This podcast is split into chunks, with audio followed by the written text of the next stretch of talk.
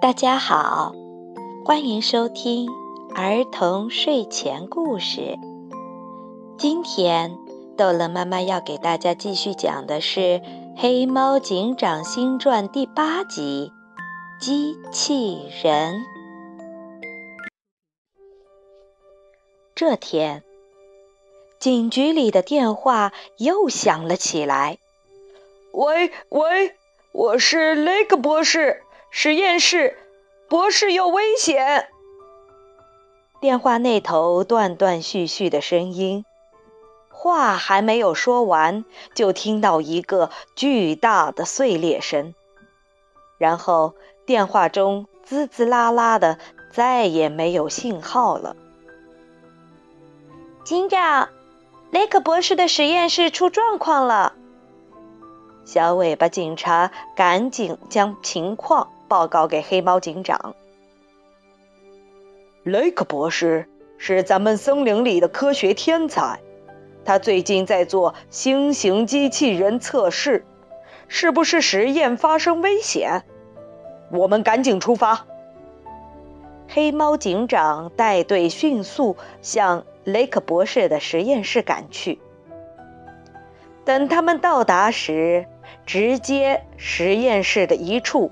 发生了猛烈的爆炸，到处都是化学品、药剂和机械设备，而雷克博士却在他自己的办公室里静静地躺着。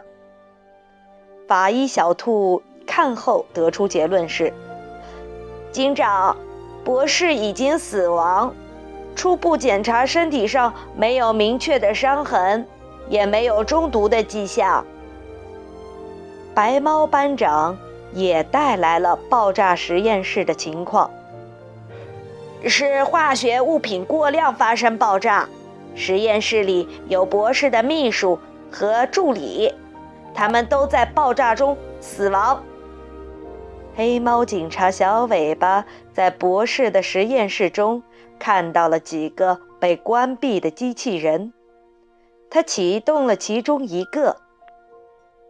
大家好，N O 二幺九二陪伴机器人启动。机器人启动后，众人都围了上来。二幺九二，实验室发生了什么情况？你知道吗？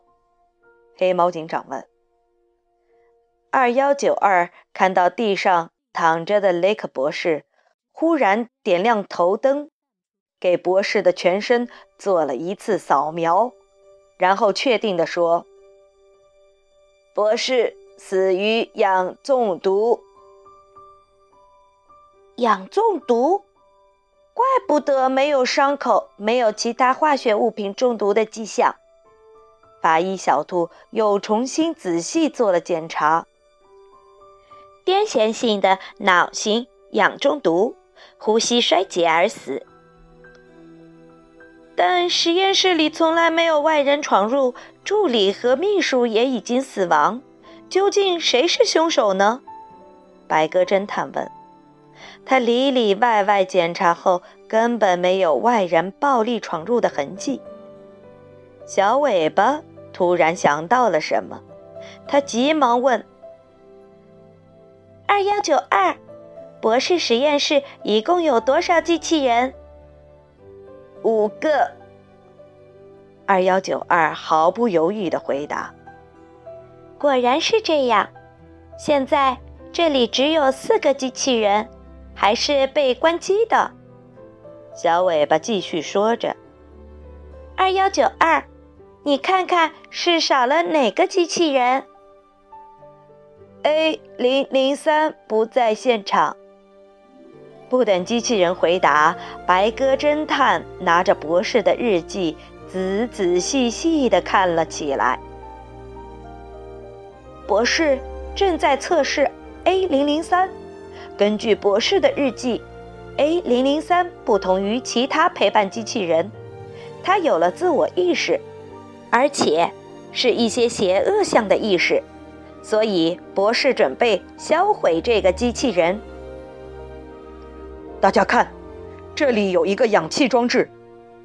黑猫警长发现了实验室角落里的氧气罐。只要拧开这个阀门，这个实验室里就会被氧气所充满。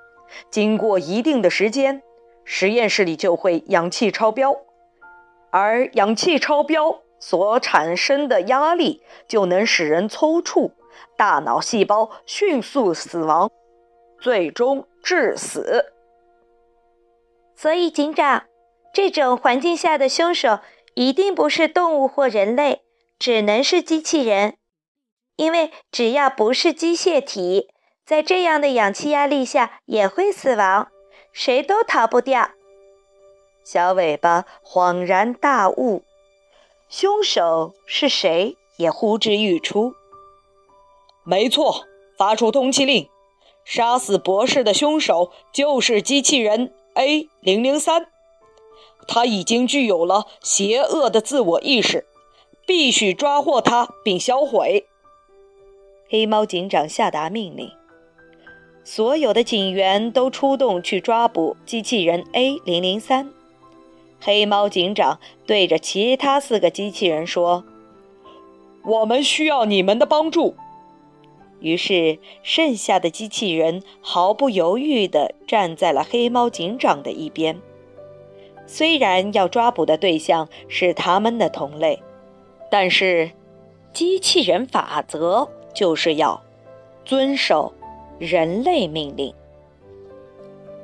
终于在大家的努力下，顺利的在一个小镇上抓到了伪装成人类的机器人 A 零零三，并最终删除了 A 零零三的自主意识，进行了销毁。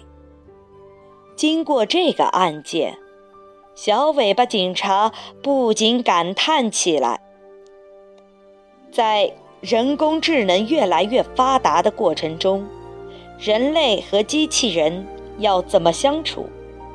如果进化到一定程度，是不是每个机器人都会有自己的意识？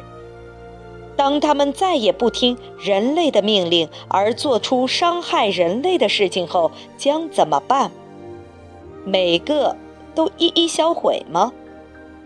如果一直担心这种情况的发生，那么，人工智能会不会无法迅速的发展？在小尾巴的脑中，这成了一个无解的问题。希望未来有好方法能够解决。小朋友们，你们喜欢机器人吗？有没有想过机器人未来的进程会如何？试着想象一下。我们未来生活的机器人会干什么？好，这一集的故事就讲到这儿结束了。欢迎孩子们明天继续收听《黑猫警长》的故事。